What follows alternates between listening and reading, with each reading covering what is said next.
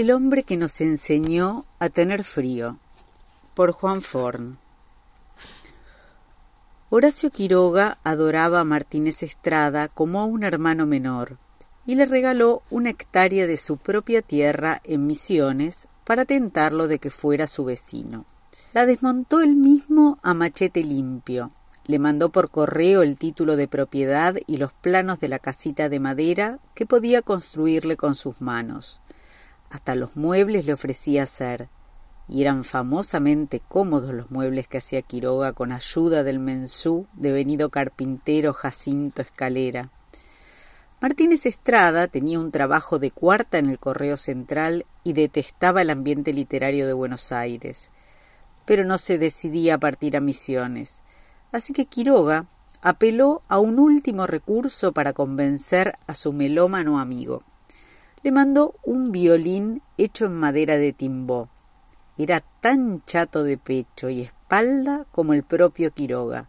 Tenía un clavijero prehistórico, las efes labradas torpemente a y emitía un sonido de gato en celo, mitad hipnótico y mitad dolante. Martínez Estrada entendió con el corazón estremecido que así sería la vida como vecino de Quiroga en Misiones, pero se libró de escribir esa carta cruel porque su amigo apareció por Buenos Aires. Venía a hacerse ver por los médicos una molestia que no lo abandonaba. Era un cáncer terminal, pero no se animaban a decírselo. Lo tenían de residente en el hospital de clínicas con permiso ambulatorio, mientras le hacían creer que lo sometían a estudios y lo preparaban para una operación. Un día, vagando por el sótano del hospital, encontró un paciente llamado Batisteza. Lo tenían ahí escondido por su aspecto físico, causado por una neurofibromatosis conocida como elefantiasis. Quiroga exigió que Batisteza fuera sacado del sótano y trasladado a su habitación y en las horas muertas le contaba historias de la selva. Un día, Batisteza oyó hablar a los médicos y fue a decirle a Quiroga que la operación proyectada era una simple y dolorosa postergación de la muerte. Quiroga avisó que salía a caminar. Fue a una ferretería a comprar cianuro, regresó al hospital, mezcló el polvo en un vaso con whisky y se lo tomó. Se mató como una sirvienta, dijo Lugones, que un año después se suicidaría de igual forma en el Tigre. No se vive en la selva impunemente, escribió Alfonsina Storni en un poema que le dedicó antes de suicidarse ella también en los acantilados de Mar del Plata.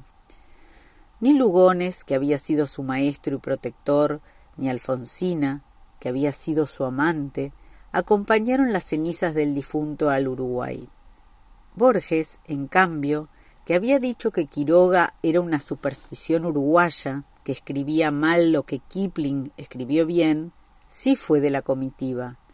Eran fechas de carnaval y contó que el corso se interrumpía al paso del cortejo y que los niños pedían tocar la urna de madera de algarrobo en donde el escultor ruso Stepan Ersi había tallado la cara del difunto. A veces los opuestos coinciden, a Arlt le pasó algo parecido con Quiroga. Él también lo había escarnecido. En un agua fuerte, sobre la fundación de la SADE, creada para defender los derechos de los escritores, escribió La idea debe ser de Quiroga, hombre que gasta barba sefaradí y una catadura de falsificador de moneda que espanta. Pero cuenta Onetti que el día en que murió Quiroga, Arlt estaba sentado al fondo de una larga mesa, ignorando con fiereza los comentarios sobre el muerto, hasta que llegó su amigo Costia y contó que tres días antes se había cruzado con Quiroga por la calle. Iba vestido como un clochard. La barba le devoraba más de la mitad de la cara. Venía siguiendo desde el parque japonés a la última mujer que siguió por la calle, una beldad que cortaba la respiración. Era la famosa viuda de Gómez Carrillo, que por entonces noviaba con Saint-Exupéry. Costia se lo estaba diciendo cuando el francés salió del Hotel Plaza al encuentro de su dama y la abrazó. Quiroga, contemplando la escena, murmuró Me hubiera gustado ser aviador. y se fue, envuelto en su sobretodo con el pijama bajo en pleno enero, rumbo a su cama en el hospital de clínicas. Desde el fondo de la mesa, detrás del humo de su cigarro, se oyó la voz de Arlt. He cambiado mi opinión de Quiroga. No podía ser de otra manera. Quiroga había dicho Soy el primer infectado por Dostoyevsky en América del Sur. Arlt fue el siguiente. Como Arlt, Quiroga carecía de lo que algunos llaman tacto, otros hipocresía y otros relaciones públicas. A los veinte años partió de Montevideo a París vestido como un dandy, en camarote propio. Volvió tres meses después, en tercera clase, con los pantalones raídos y las solapas levantadas para que no se viera que no tenía cuello en la camisa. ¿Por qué escriben como españoles y son argentinos? le dijo en la cara la reta cuando llegó a Buenos Aires. No soporto los gauchos de carnaval, le dijo a Lugones. Escandalizó a Manuel Galvez con su historia de un amor turbio, basada en su relación con Ana María Cires, la muchacha que se llevó a vivir a Misiones y le dio dos hijos y después se suicidó de manera atroz. A esos hijos los crió en el amor a la selva, dejándolos dormir solos arriba de un árbol o sentarse durante horas al borde de un precipicio para horror de su madre. Cuando ella murió, volvió con esos hijos a Buenos Aires. Vivió primero en un sótano de la calle Canning y después en un caserón en Vicente López, donde tenía un coatí llamado Tutankamón, un búho llamado Pitágoras y el yacaré Cleopatra, además de una enorme canoa aerodinámica que calafateaba infinitamente y que no parecía una embarcación, sino una criatura de las aguas. Lo acusaban de escribir para asustar a la gente, de traer la selva a la ciudad, de arrimar la barbarie a la civilización.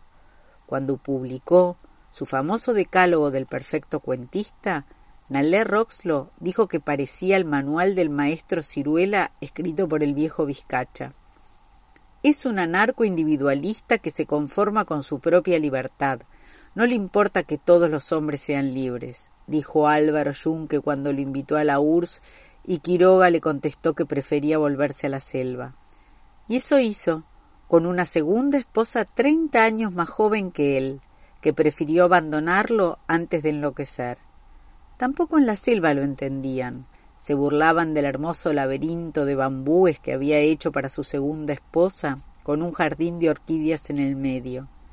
Las cuadrillas que pasaban y lo veían deslomándose al sol le gritaban No tiene personal, patrón. No le robe trabajo a los peones.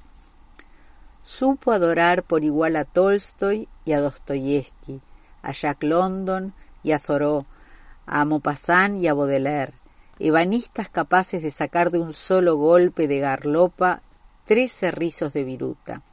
Hablaba como si siempre tuviera fiebre y padeció frío hasta en la selva misionera. En la última carta a sus hijos les dijo Busco lo que casi nunca se encuentra. Soy capaz de romper un corazón por ver lo que tiene adentro, a trueque de matarme yo mismo sobre los restos de ese corazón. Martínez Estrada escribió después de su muerte. Con él aprendimos a contar en serio. Y si miramos la literatura argentina desde acá, no hay manera de no estar de acuerdo.